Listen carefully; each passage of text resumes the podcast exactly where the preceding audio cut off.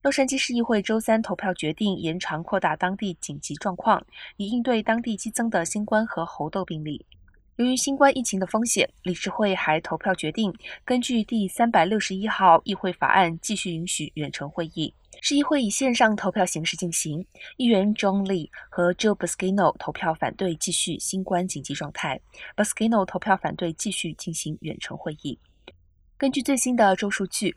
周三，洛杉矶县医院的新冠阳性患者增加到了五十二人，住院人数达到了四百九十二人，继续最近上升的趋势。这让卫生官员担心再次出现寒冷天气，传播激增。